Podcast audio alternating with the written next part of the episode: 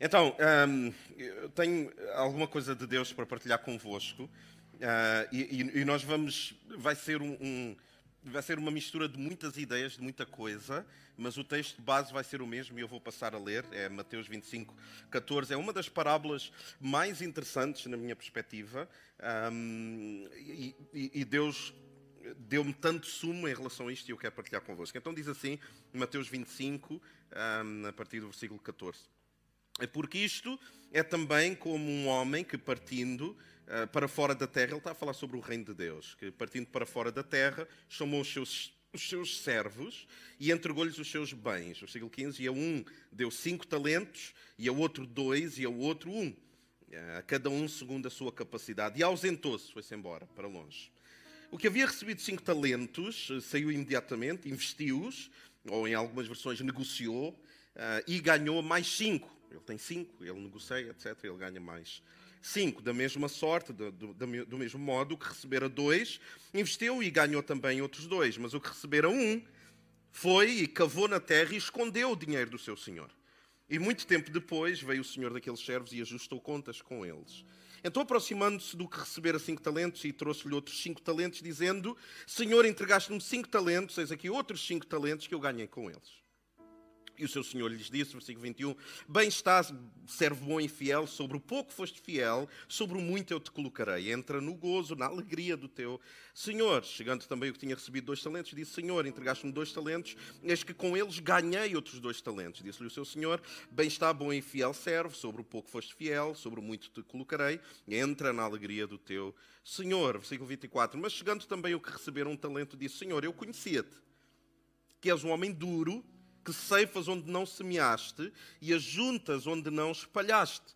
E com medo, atemorizado, escondi na terra o teu talento. E aqui tens o que é teu. Ou seja, eu peguei no que tu me deste eh, e está aqui. Ou seja, não aconteceu nada, está aqui. Um, versículo 26. Respondendo, porém, o seu senhor disse-lhe: Mau e negligente servo. Sabes que sei onde não semeei e ajunto onde não espalhei, devias então ter dado o meu dinheiro aos banqueiros, e quando eu viesse, receberia o que era meu com juros. Tirar-lhe, pois, o talento, aquilo que lhe foi dado, tirem-lhe e dai-o àquele que tem 10 talentos, àquele que soube investir. E este, é, este será o texto base uh, para hoje. Não sei quanto a vocês, mas é assim uma, é assim uma parábola com, assim, com, com um sabor meio capitalista. Eh, tu não investiste, então não tens direito a isso. Dá cá, eu vou distribuir a alguém que tem mais, tem mais capacidade de investir. Mas, mas na verdade, o, o, toda a sabedoria que está neste, nesta parábola é tão profunda que isso seria ver assim apenas na, na epiderme de toda a questão. E nós vamos começar no versículo 14 e vamos partir os versículos e pensar juntos sobre isto. Porque isto também é como um homem que, partindo para fora da terra, chamou os seus servos e entregou-lhes, chamou, entregou-lhes os seus bens. Depois a um deu cinco, a outro dois, a outro um, a cada um segundo a sua capacidade, é alguma coisa que nós vamos entender, e ausentou-se. E estes princípios são o princípio que ele chamou, ele entregou, ele respeitou a capacidade de cada um, ele respeitou e ele confiou, porque ele foi-se embora. Ele não, ele não assinou um contrato, ele basicamente ele deu e ele foi-se embora. E isso mostra confiança de, daquele, daquele senhor, daquele patrão. Quando nós ouvimos falar sobre os talentos, os talentos não era necessariamente o, dinheiro, não eram moedas, mas era peso. É uma medida de peso.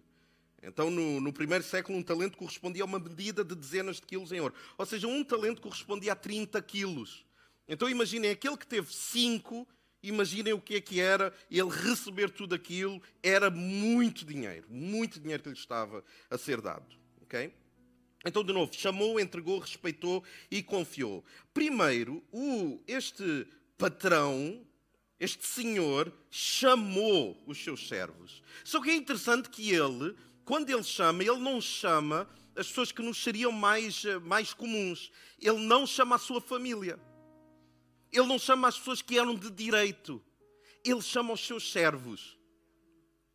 Que é um bocado estranho. Eu tenho alguma coisa para dar, para alguém gerenciar, e eu vou dar a quem? Eu vou dar à minha família. Então ele chamou aqueles que não eram supostos de estarem lá. Aqueles que o serviam passaram a ser senhores de todos os bens que ali havia. Agora pensem comigo isto. A família, eu, eu, se fosse filho, ia pensar, então, mas quer dizer, tu tinhas que dar a alguém e tu davas a mim. Eu sou o suposto. Eu sou aquele que tenho, posso não ter capacidade, mas em termos de sangue, eu é que sou o suposto na linhagem. Eu é que sou suposto. Eu recebi, mas não foi isso que ele fez. Ah, começa logo aqui um tratamento desproporcional. Este senhor estava-se, permita uma expressão, estava-se a marimbar para o que era politicamente correto, ou o que era suposto. Ele chamou quem ele entendeu. E eu olhar para alguns de vocês e olhar-me ao espelho, eu entendo isto sempre. Deus chama sempre quem Ele quer. Ele não chama os mais habilidosos, ele não chama os com grande reputação, ou como eu costumo dizer, os que têm muito pedigree ministerial, os que sabem muito da Bíblia, ele chama quem ele quer. E quando eu digo ele não chama os habilitados, que é, se eu vou dar uma riqueza para alguém gerir, eu vou dar, por exemplo, a um contabilista. Eu vou dar um tesoureiro. E nesta altura já havia tesoureiros. Mas não, ele pega nos escravos, que a palavra serve a isso, ele pega nos escravos que não têm esse entendimento e de alguma maneira ele projeta neles, ele diz assim: Eu vou-vos dar alguma coisa. Então o primeiro princípio é este: ele não chama quem era suposto, quem era habilitado, ele chama quem quer e Deus faz isso conosco. Não foram os servos que chegaram lá, eu acho que eu podia, eu tenho um potencial em mim de liderança. Eu agora fiz um, um, um curso de coaching em como, uh, em cinco passos, duplicar a tua riqueza e eu quero aplicar isso na vida de, do meu Senhor. Não fiz nada disso. Foi o Senhor que foi ter com os escravos. Foi o Senhor que foi ter com os servos. A iniciativa foi de quem? Do Senhor. A iniciativa de nos salvar, de nos apresentar, nos atrair à Sua presença, foi de Deus. Não tem mérito nosso. Não tem, ah, eu descobri. Não, tu não descobriste. Ah, eu encontrei Deus. Não, não, não. Deus não estava perdido. Tu é que estavas perdido. Deus atraiu-te à sua presença. Então nós começamos a entender aqui princípios incríveis, que é, é, ele que chama, é Ele que chama sempre, a iniciativa é sempre de Deus, não há como nós chegarmos até Ele. Por isso é que a religião o que é que faz? A religião tenta fazer o esforço, que é o homem tentar chegar até Deus. Não, o caminho foi inverso. Ele chegou até nós. Então foi Deus para conosco. O segundo princípio é que ele não só chama, mas como ele entrega. E eu escrevi assim, em termos de nós como comunidade: não só te entregou algo, mas entregou-te para algo. Deus não nos deu alguma coisa, Ele deu-nos para alguma coisa. Então o cristão, na verdade, é um dom gratuito de Deus para a humanidade quem tu és, todos os teus dons, talentos, a tua personalidade, os teus déficits, as tuas coisas paradoxais, tudo isso, Deus disse assim: a partir do momento em que tu és meu, tu tornas-te alguém para o mundo. Então não podes mais guardar o que tu tens em ti para ti, escondendo. Não, tu tens que pegar naquilo que eu te dei e multiplicar, seja o que for. Por isso é que nas igrejas nós devemos entender sempre isto: nenhum cristão pode ser contra a riqueza. Porque se Deus deu a capacidade a alguém de gerar riqueza, na minha perspectiva, a pessoa tem que ser responsável e gerar o quê? Mais riqueza. Porque quanto mais a pessoa tem, mais a pessoa pode abençoar outros, pode ajudar outros. Então, não só Ele te entregou algo, mas Ele entregou-te para algo. E é uma consciência que nós devemos ter. A minha vida não me pertence mais. Quando eu me converto, a minha vida não me pertence mais. Eu sou apenas um veículo daquilo que Deus tem para a humanidade, a começar em casa, nos meus amigos, na igreja, seja onde for. Agora, talento, a palavra mais certa, se calhar, seria peso. Como é uma medida de peso, um talento é peso. Então, quando Deus. Ouçam que isto é tão interessante. Quando Deus pega em ti e Ele, ele faz de ti um presente para a humanidade, é porque Ele dá-te esse talento, Ele dá-te peso. Ele dá-te peso para tu compartilhares com a humanidade. Por exemplo, querem saber qual é o meu peso? O meu peso é ganhar toda a gente para Cristo. Isso é o meu peso. Isso é o que arde no meu coração.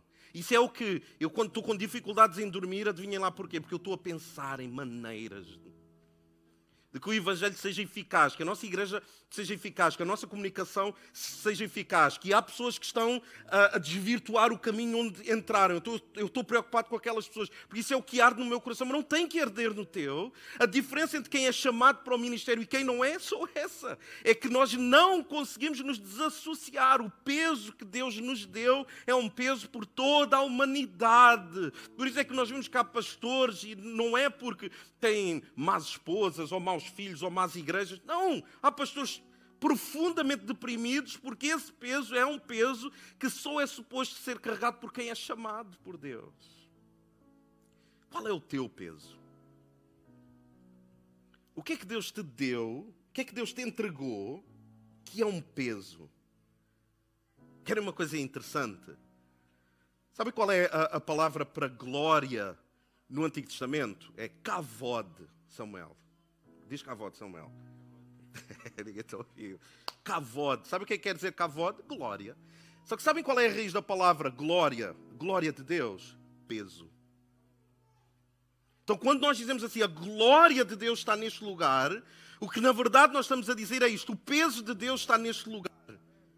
Por isso é que há alguns episódios no Antigo Testamento onde o peso, a glória de Deus era tal que os sacerdotes e o próprio povo não se aguentavam em pé, de tal maneira que era o, o peso, era a pressão de Deus, a impressão digital de Deus está num lugar. Qual é o teu peso? Que é quando tu estás a orar, mexe contigo é a tua família. Então ministra a tua família ser um presente de Deus para a tua família, o peso. Então ele entregou estes talentos, ele entregou este peso.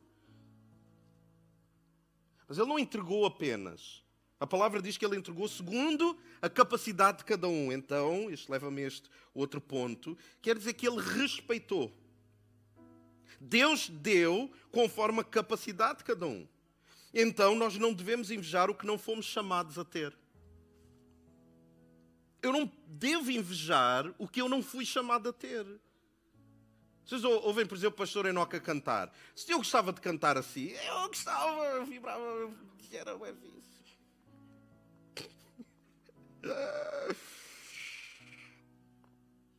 Mas eu quero ser, eu quero ter um bom sucesso naquilo que Deus me chamou. Eu não quero invejar quem tem outras coisas que eu não fui chamado a ter. Vocês percebem isso? Não devo invejar. Eu posso me inspirar, mas eu não posso invejar. Eu sou o Nuno Ornelas. Eu sou o marido, é o Nuno Ornelas. Eu posso ver outros maridos mais incríveis do que eu, mas eu não os invejo, porque eu nunca vou ser assim. Eu sou eu. E há um mistério, ouçam, há um mistério quase não codificado em tu seres tu próprio, quem tu, tu és. Porque Deus usa-te por quem tu és. Não é quem tu finges ser, não é quem tu desejas ser num potencial. Não, és tu mesmo com os teus defeitos e as tuas coisas e as tuas inseguranças e os teus passos atrás. E Deus quer te usar é dessa forma. Porque Deus respeita a nossa a capacidade de cada um. E isso é determinante. Vejam este versículo de Josué 1,8. Deus está a falar e ele diz: uma coisa muito interessante, ele diz assim: que o livro da Tora, a lei, esteja sempre nos teus lábios, para Josué, medita nele dia e noite, para que tenhas o cuidado de agir em conformidade com tudo o que nele está escrito. Agora, ouçam isto. Deste modo, se tu te comportares desse modo, serás vitorioso em todas as tuas empreitadas, tens empreitadas, fazes coisas, e alcançarás bom sucesso. Se há um bom sucesso, é porque existe também um mau sucesso se existe um bom sucesso, um, um, sucesso que é suposto, é porque existe então um mau sucesso. E vejam uh, esta frase que eu tentei encapsular este princípio. Mau sucesso acontece quando tens sucesso sendo aquilo que Deus não te chamou para seres. Então, se Deus não te chamou para seres pastor, e tu vais numa porque o teu pastor é incrível e tu inspiras, tu vais ser pastor, tu até podes ter sucesso, mas não é o que Deus queria para ti. Tu podes até ter sucesso, mas não é um bom sucesso. Tu podes ser um empresário incrível, mas Deus não te chamou para isso e tu estás a insistir. E tu estás a ter sucesso, mas não é o sucesso que Deus tem para ti. Deus não considera esse sucesso. Então, alguns de nós temos que parar de querer ser o que Deus não nos chamou para ser. Às vezes para agradar os outros, ou o nosso próprio ego, ou para nos sentirmos mais pertença. Ser o que Deus quis que tu te tornasses e não o que os outros fazem. Eu, eu lembro-me, a, a, última, a última vez que eu tive com o, com o Caio, Caio Lucas lá do Dubai, eu vou-vos dizer, nós de vez em quando jogávamos a bola, agora parámos por causa disto. Eu gosto de jogar a bola, eu não sou grande coisa. Eu, eu sinto que sou, estão a ver, mas eu, eu percebo que, que, as ações, a coisa não. Mas eu gosto muito de jogar. E eu pensei assim, eu vi ele rematar e ele fazia Heber, ele fazia um remate que era tipo vôlei, meu. A bola, eu não sei, e eu disse assim, eu vou lhe perguntar como é que é, eu vou aprender. E, pelo menos uma vez, quando eu voltar, voltar do Dubai, eu vou brilhar, meu. Que eu, eu vou dar esse remate e toda a gente vai pensar, mano, tu não és assim, mas esse remate. E eu perguntei, Kai, como é que tu, quando tu estás a chutar, como é que tu fazes? Tipo, e eu pensava que havia um efeito, ele colocava, e ele, não, pastor, eu pego só na bola e eu, eu chuto. Sabe porquê? Porque Deus chamou para ele ser alguma coisa que não é suposto eu ser. Então ele jogar sai-lhe com uma naturalidade que eu não consigo. Eu posso estar ali uh, milímetros a perceber como é que ele faz. Eu nunca vou ser jogador, nunca. Nem se começasse de, se calhar de cedo, ia se calhar ser um, um jogador medíocre, mas eu estar a insistir. Ouçam isto, eu ia estar a insistir uma coisa que Deus não me chamou para ser. Então o mundo ia ganhar um Nuno Ornelas, que era um jogador medíocre, e ia perder o pastor Nuno Ornelas. Porque eu ia pensar, não, não, não, aquela é a minha cena, porque fogo, os meus amigos todos jogam, e isto é incrível, e dá para dar dinheiro, e toda a gente conhece, e não sei o que, fogo, eu vou para isso. Não. Alguns de nós achamos, por exemplo, quando nós chegamos aqui uh, para partilhar a palavra, para pregar, os sermões demoram muito tempo para preparar. A gente tem que investir muito, muito, muito para ter a certeza que tudo o que nós estamos a dizer. Ouçam, vocês imaginem o que é compor uma música todas as semanas, uma música diferente, todas as semanas, uma música de 35 minutos sobre a palavra de Deus, onde toda a gente que está a ouvir vai ser influenciado para decidir coisas na vida que podem mudar completamente a vida da pessoa. Todas as semanas. Tu tens que apresentar elementos históricos, tu tens que ter um bom humor, tu tens que ter uma boa oratória, as pessoas têm que perceber o que tu estás a falar, tu tens que perceber, a partir de um texto sagrado, como chegar até às pessoas e, e traduzir aquilo de uma forma em que as pessoas entendam. Vocês entendem o que é? Dá muito trabalho. Então o que é que acontece? Não cobicem o que não entendem o trabalho que está por detrás. Eu uma vez estava a falar com alguém que, graças a Deus, ganhou muito dinheiro.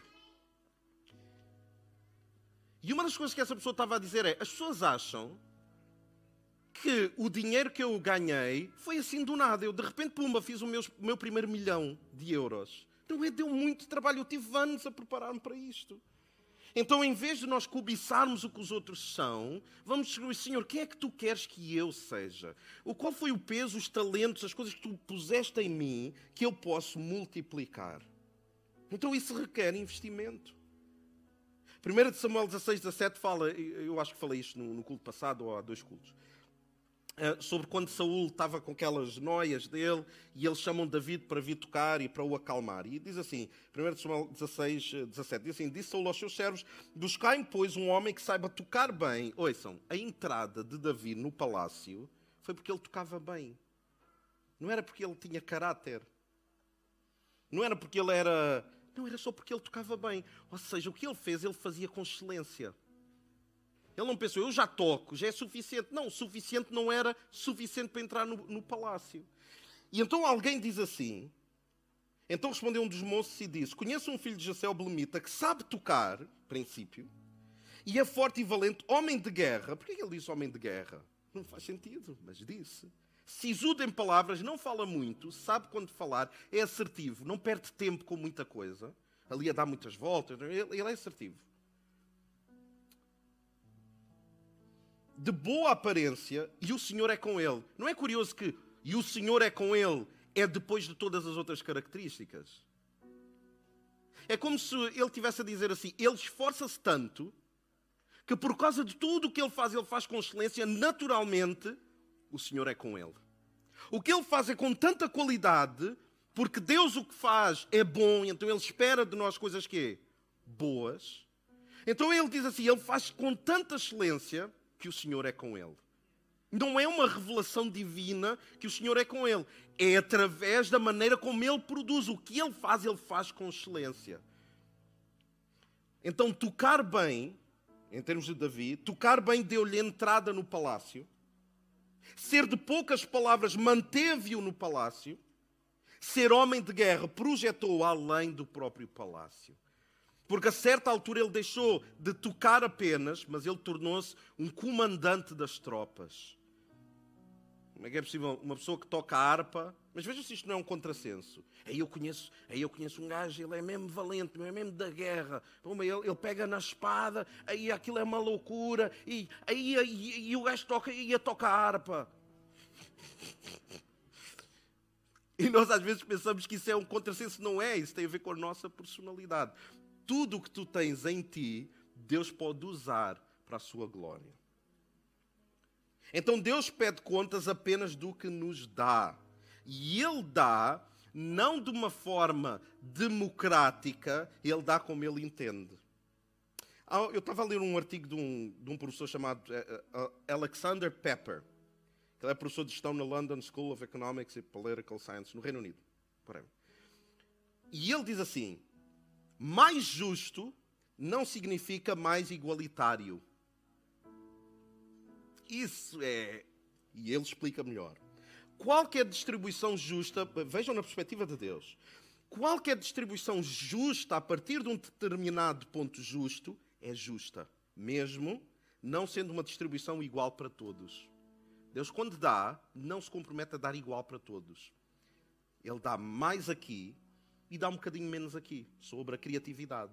Depois dá mais aqui e depois dá menos aqui. Deus dá como ele entende. Então todos tiveram a mesma oportunidade de investir. Todos. Agora, aquele que teve um, teve ou não teve a mesma oportunidade do que teve cinco? Teve. Recebeu um valor diferente, mas teve a mesma oportunidade. E por último, a palavra diz que ele foi-se embora. Ou seja, ele confiou. Ele não assinou nenhum contrato, ele confiou. Quando Deus nos dá coisas, ele confia naquilo que nós vamos fazer. Ele deixa-nos com aquilo que ele nos deu. Por isso é que isto é estranho, mas eu vou dizer este, este princípio. Quando Deus unge alguém, por exemplo, para o ministério, quando Deus unge alguém para, com um talento, por exemplo, de cantar ou de tocar, aquela pessoa pode até se desviar da fé. Eu não sei se já, vocês já conheceram alguém ou algum caso assim. A pessoa desvia-se da fé. A pessoa não quer mais nada com Deus. Deus não retira o dom que deu. Foi engraçado isto. Para as pessoas que já não estão nem aí para Deus, só quando eles vão fazer uma, sei lá, uma TED Talk ou qualquer coisa, Deus não retira a unção. Porquê? Por causa deste princípio. Deus confia, Ele dá. Ele dá sem pedir em troca. Ele confia só. Agora nós continuamos no texto, em 10 minutos, se vocês me permitirem. Então, o que havia recebido cinco talentos saiu imediatamente, ele investiu e ganhou mais cinco, da mesma sorte o que receberam dois, investiu e ganhou mais dois, e o que receberam um foi e escondeu. Cavou na terra e escondeu. Então nós entendemos aquele que recebe muito, pega naqueles talentos e multiplica. O que é que ele pegou naquilo que lhe é dado e ele fez daquilo algo diferente. Sabe o que é, que é o pior que existe para um líder, para um pastor, para um empresário, seja o que for? É quando alguém dá uma função e a pessoa só cumpre o que é suposto. Quando alguém dá alguma coisa a alguém e a pessoa só cumpre o que é suposto, só faz o que é suposto, não anda à milheja, não é excelente. Porque eu penso assim, mas espera aí, porquê que o último não investiu? E eu posso argumentar, porque o senhor dele não disse para ele investir. Mas ele disse para os outros investirem? Não. Então porquê que os outros investiram? Porquê que os outros investiram e um não investiu? Porque os que aquele que tinha cinco e que tinha dois, ele pegou naquilo e frutificou. É aquele que pega num grupo e faz de um grupo de pessoas uma igreja. Alguém que olha para, para a sua namorada e pensa assim: eu vou fazer desta minha namorada uma esposa. Ela é minha namorada, mas eu vou fazer dela material de esposa. É uma, uma moça que pega num rapaz e pensa assim: ele ainda não tem essas qualidades, mas o que eu estou a ver eu vou transformar em material de marido. É alguém que pega numa família que está junta só e ele transforma essa família num lar. work your magic. O que Deus te deu, faz alguma coisa com isso. Alguns de nós estamos só a procrastinar a nossa vida toda. Deus deu-nos talento e nós não estamos a multiplicar. E há toda uma série de, de desculpas. Pega nas coisas, transforma. Imaginem o que é o pastor Enoque pega numa música, dá uma música para o grupo de louvor e o grupo de louvor não se limita a tocar, mas faz arranjos. Tive esta ideia, tive mais esta, isso é excelência. Vocês estão, estão a perceber? Alguns de nós, Deus nos deu tantas coisas e nós só estamos a fazer o que é suposto, na média. Para não, para não irmos lá para baixo, mas estamos na média, mas não é suposto ser assim. Frutifica, faz alguma coisa disso. O que é que tu vais fazer com aquilo que Deus te deu? E sabem porquê que eu sou extremamente exigente? Sabem porquê eu sou extremamente exigente? Porque eu sei que Deus, a partir da conversão de seja quem for, Deus colocou algo dentro da pessoa. E eu, a minha exigência, que até eu posso romper relacionamentos ou ser, ser cuidado como, como injusto ou como extremamente exigente, é porque eu sei que Deus pôs algo em nós. E a minha função, porque é o que a Bíblia diz, é emancipar as pessoas para o ministério e serem homens como deve ser, e mulheres de Deus, e bons pais. Essa é a minha missão. Se eu vou conseguir cumprir, eu não vou conseguir cumprir sempre. Mas é o que eu quero fazer é puxar das pessoas e dizer: tu sabes lá qual é o teu potencial, para lá com isso. Ah, eu acho que estás a ser. Não sei, não, para com isso, tu consegues melhor do que isso. E a função de todos os pastores é essa é puxar cá para fora o que Deus colocou e que às vezes as pessoas não entendem. Então não é de andar a cobrar, não é de andar a pedir contas quando alguém se isola, é porque nós sabemos que Deus colocou algo em vós e nós vamos investir a nossa vida em vocês. Como Paulo diz, mesmo que por eu vos amar mais e eu me desgaste por amor a vocês, seja menos amado por vocês. Mas eu sei que Deus colocou algo dentro de vocês e a minha função é puxar isso cá para fora. Agora, aquele que tinha um, escondeu o seu talento porque teve medo. Ele escondeu o que Deus lhe deu porque tinha medo. Que coisa! Se tu ages a partir do teu medo, tu enterras o teu talento. Se tu ages de acordo com o teu medo, tu enterras o teu talento, tu enterras o que Deus te deu. Agora, se tu ages a partir do teu talento, tu enterras o teu medo. Se tu ages a partir daquilo que Deus te deu, Deus não me deu muito, deu-me um. Mas não enterres isso. Age a partir do um que Deus te deu, e eu posso te garantir que o teu medo vai ser enterrado, o medo de não seres feliz, o medo de alguma coisa não resultar, o medo de traumas que voltam. Tu vais começar a enterrar o teu medo se tu agires a partir daquilo que Deus te deu.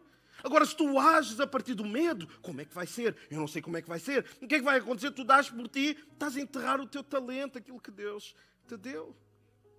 E é interessante que em cultos e conferências e, e, cultos maravilhosos há pessoas que, ah, eu enterrei o meu talento, mas eu sei bem onde é que está o meu talento enterrado, porque todos nós sabemos qual foi aquela fase, qual foi aquela. Ah, eu vou lá atrás e vou desenterrar o meu talento. Eu vou ser diferente. E a pessoa pega e compra uma pá toda especial. Eu estava a falar disso até com, com, com o nosso o pastor Joel lá do, do Porto. E vais e compras a, a pá mais XPTO. Eu posso perguntar até ali ao Nuno Santos qual é a pá mais XPTO? É a pá número 18.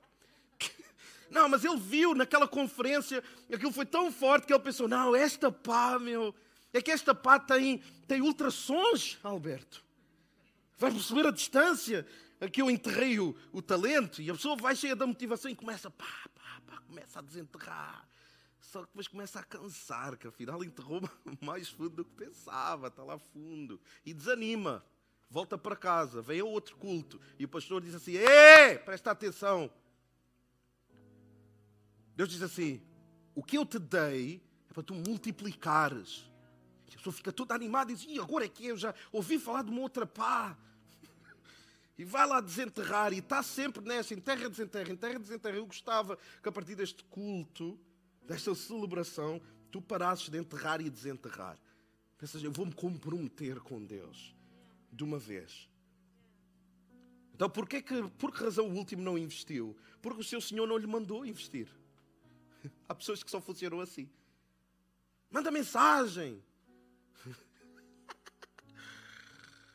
João Ventura, abençoa lá o irmão Alberto, dá, dá lá 10 euros ao homem, pá. Por quê? Porque sim, porque a gente somos generosos.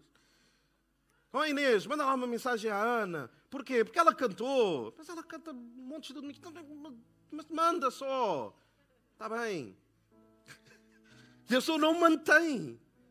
Vocês estão a perceber? A pessoa sentiu, ah, ok, fiquei convencido, Deus falou à minha vida, tu tens razão, eu vou mudar, eu vou investir, eu vou ser diferente, eu vou acima da média, eu vou ser diferente. Passado duas semanas, a pessoa está na mesma. Só porque o Senhor não lhes disse. Ah, eu neste, neste louvor eu senti mesmo Deus a mover-se, então eu louvei. É preciso tu sentires, é preciso o Senhor te dizer. Então a capacidade de investir, investimento não é para todos, infelizmente. E eu lembro-me de uma história, e já estou na minha conclusão.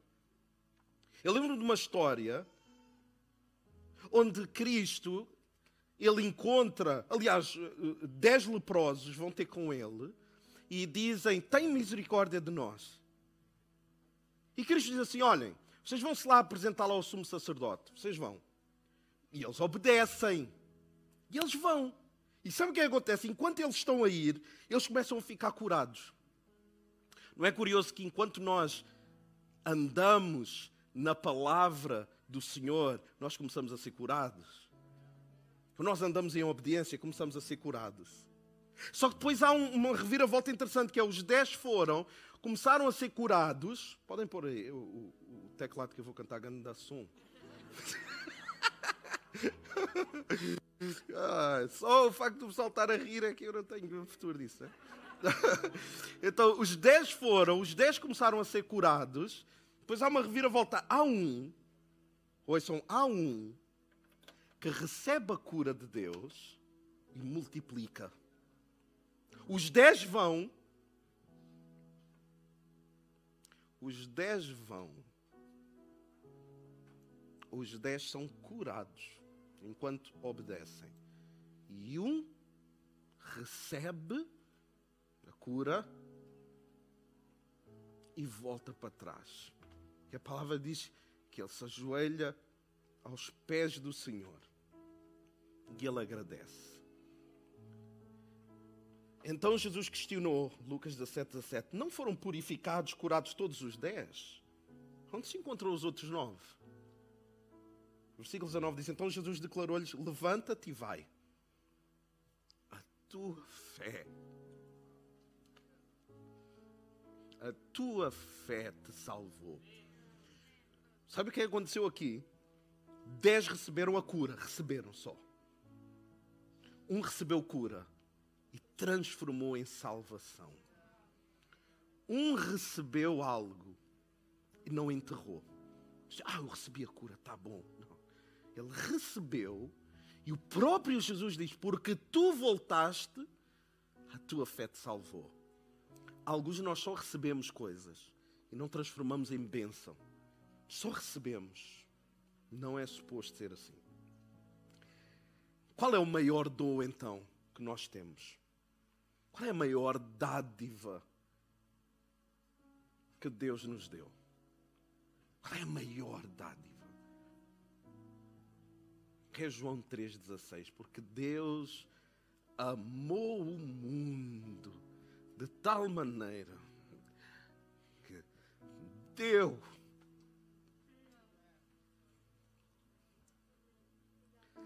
deu seu Filho unigênito para todo aquele que nele crê não pereça, mas tenha a vida eterna.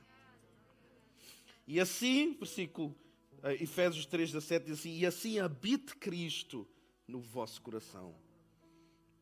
Não só Ele dá, há uma proposta de habitação. Não recebas apenas, permite Ele habitar pela fé no teu coração.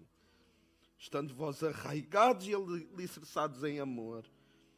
Mas não apenas habitar, e Gálatas 4,19 diz assim: Meus filhos, por quem de novo sinto dores de parto, até que Cristo esteja formado em vós. Alguns de nós, Cristo está cá dentro, mas Ele não está a ser formado. Ele está aqui, Ele habita, mas Ele não está a ser formado. Em alguma altura, nós paramos. Por isso é que Paulo diz assim: sabe o que é, que é uh, dores de parto? É porque ele está em trabalho de parto. O parto dá trabalho. E Paulo está a dizer assim: eu estou a trabalhar para que ele seja formado dentro de vocês. Eu estou a trabalhar, eu sinto as dores de parto, porque eu quero que ele seja gerado dentro de ti. Gostava de vos convidar a ficarmos de pé. Vamos louvar a Deus, mas eu gostava de, de ainda só fazer algumas, dar algumas características deste, desta dádiva que nos foi ofertada. Quem é então este o maior talento, o maior peso, maior dádiva de Deus para nós? O seu nome é maravilhoso, conselheiro, Deus forte, Ele é o Pai da eternidade, Príncipe da paz. O seu nome é Santo, poderoso, outro igual, não há. Este é o nosso Senhor Jesus Cristo, o Filho do Deus vivo. Vamos dar uma salva de palmas a Ele e vamos louvar a Deus.